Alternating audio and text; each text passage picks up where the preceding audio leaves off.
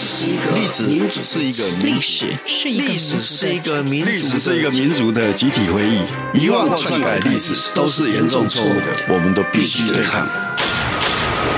开放历史，透过档案的开放、田野调查与口述历史，把台湾的历史还给台湾，把台湾的记忆传承下去。历史原来如此，由薛化元讲述，欢迎收听。各位亲爱的听众朋友，大家好，非常欢迎你收听《历史原来如此》这个节目。在新的这一季里面，我们将从民进党主党前后一路讲到台湾如何从自由化到民主化的。改革的历程，我想这是台湾继所谓的经济奇迹之后，被认为在政治上也缔造了一个新的奇迹。但基本上这两个东西有一个价值上的不一样啊。啊，经济奇迹主要是解决一些基本的需求，但是到了政治改革下来的时候，那所谓人性的尊严、人的价值这些东西就进一步被凸显。这在整个人类发展的进程里面，代表着台湾朝向一个更成熟的民主政治发展啊，这是相当重要的一件事情。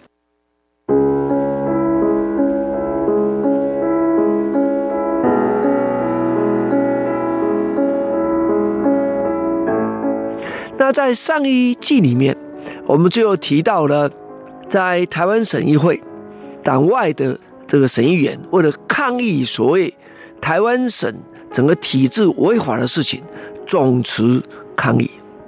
那同时，一方面在公政会跟编联会的互动上，那面临了国民党一边沟通一边施压的状态。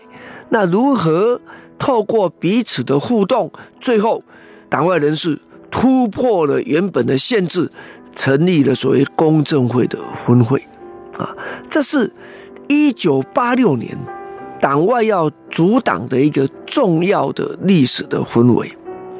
但是促成这个氛围进一步具体化，当然是有冲突的事件爆发导致的结果。那其中有两件事情是很重要的事情。一个是所谓蓬莱岛的毁谤案，一个是所谓林正杰的诽谤案，这两个事情是代表了当时在台北两个不同系统的公证会的重要的成员面临到的问题啊。那我想首先跟大家一起来介绍一下所谓叫做蓬莱岛杂志的诽谤案问题啊。呃，那个事情是因为蓬莱岛杂志报道了。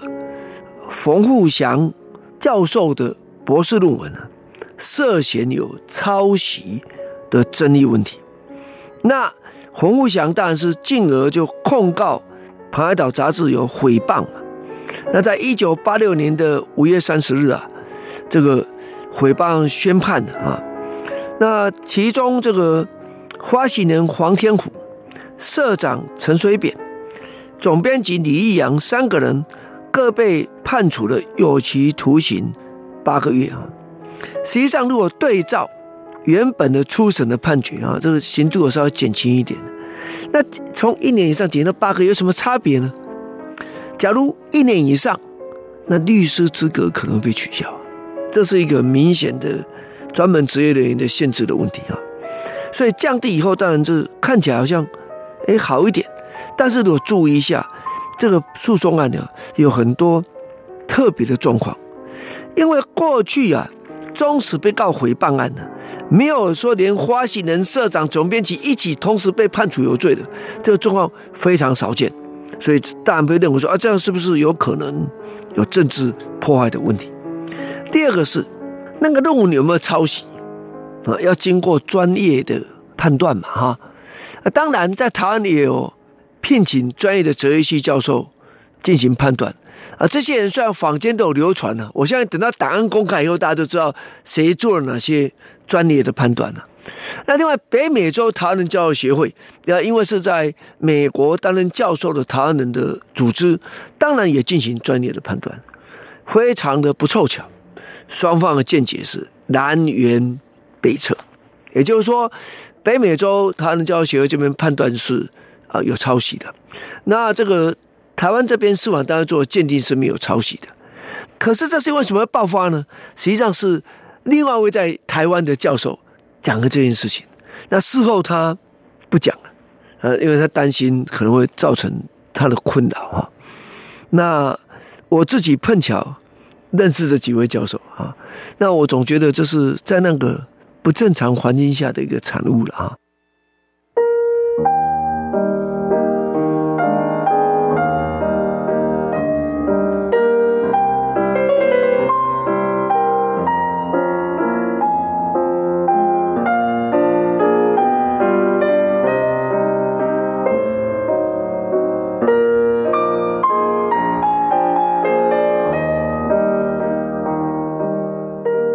我们从这个角度来看，说啊，不管怎样，事情发生，那产生了什么样的政治的效果啊？那从资料上看起来，我们就发现，判决既然确定了，那所以就准备要进行抗争。那进行抗争的结果，原本六月七号要党外代表做东，再邀请国民党来进行沟通这件事情，那当然就流产了，因为是整个冲突升高了嘛。那第二个是。黄天福、陈水扁、李义阳，基本上是属于严景福担任理事长的公正会台北分会，所以他对同仁既然要去做监这件事情，所以他们就举办了全台各地的坐监惜别会，总共办了七场，这七场的惜别会，每一次参与的人都成千上万，这样的呈现出所谓群众的支持嘛。啊，这一件事，可是这个支持的本身，在某种程度上，也就代表着他们认为党外跟国民党关系应该进一步冲突的可能的这样的向度啊，然后这是值得注意的一件事情。那这是五月底的宣判，六月发生的事情。接着呢，在一九八二年九月三号，台北地方法院。在针对林正杰，他是当时台北市议员，批判国民党议员胡义寿特权贷款这一件事情，认为林正杰的批评不适用言论免责权，要诽谤罪定罪。啊，那这个事情也引起了持续的街头的抗议，因为林正杰啊，基本上是属于康宁祥负责的这个首都。公正会的成员哈，那林正杰的被判决，他采取很重要的事情，他压根底他不上诉，他直接不上诉。那不上诉以后，从九月三号被判决，从九月四号开始，他就以向市民告别的方式举行各地的街头演讲啊。这件事情特别引起了台大老师为主的这些教授的关心，有十一位。台大的教授为林正杰举行了这个鉴别参会了哈，那这样的支持实际上也代表来自知识界的支持。那相对于作监惜别会，林正杰向市民告别，基本上是一种不上诉，但是采取示威游行的方式啊。那这个康宁祥本来是在党外被认为是。比较温和的，那这个事情对康宁祥也是一个很重要的选择。他选择支持林正杰哈，带着群众一起步行啊。那么他们希望甚至要走过这个总统府，走到市议会外面哈。那这些事情在当时来讲，基本上是戒严令下的政治经济。戒严令下当然游行示威本身是限制的嘛，一边走一边演讲，这个只有选举的时候可以啊。而且还要申请，那林占杰办了十几天的街头演讲这件事情，当然是一种很大的一种突破了哈。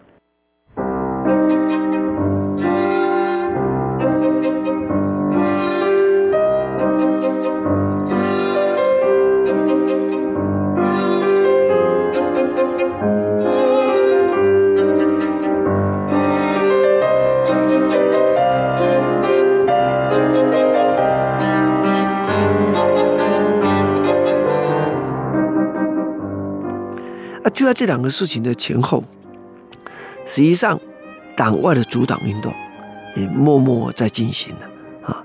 呃，在当年的六月啊，傅政啊，傅政是参与中国民民党组党的早期的党外前辈了哈。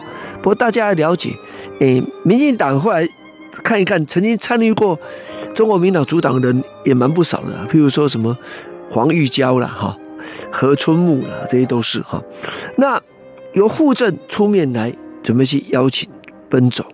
那这当时是惠西平，惠西平就是首都公政会的重要的成员啊。那么他找了傅政，那傅政去找了东吴大学出身的这个黄尔玄教授商量，那拟定了名单。那在七月，也就是彭二岛。已经判决了，那已经作监习评会办完了啊。那么就在周庆育家里开始讨论要如何组党啊。这在当天基本上通过要筹组民主进步党这件事情啊。这个党名是谢长廷提出来的。那因为这样的关系啊，所以去筹组了这个所谓建党十人小组啊。那等到林正杰案爆发。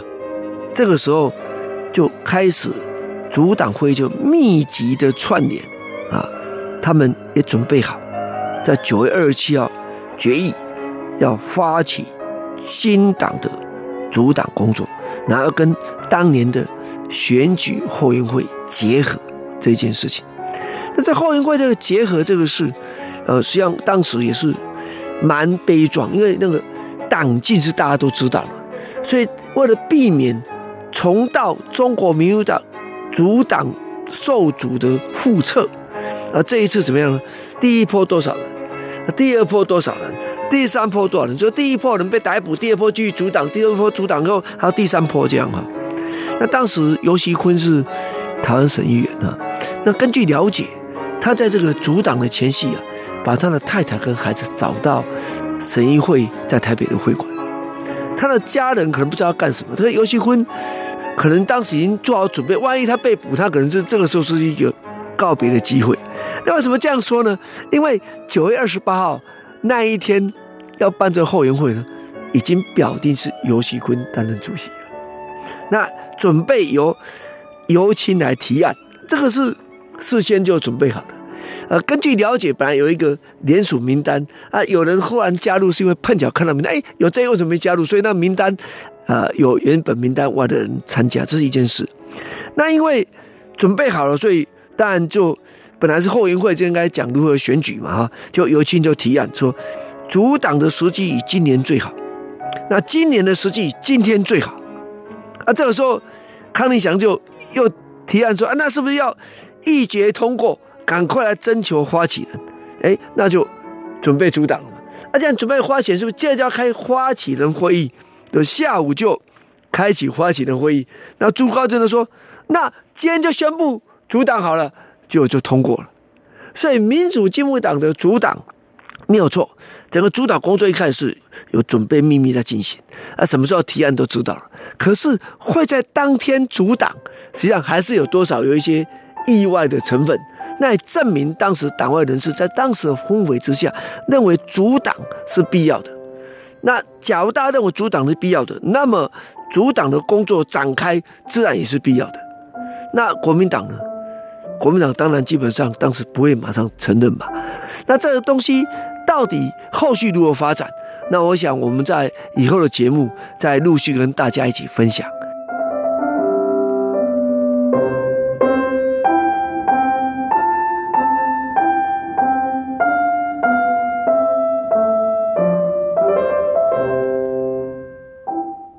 谢谢你收听今天《历史原来如此》这个节目，我们下周再见。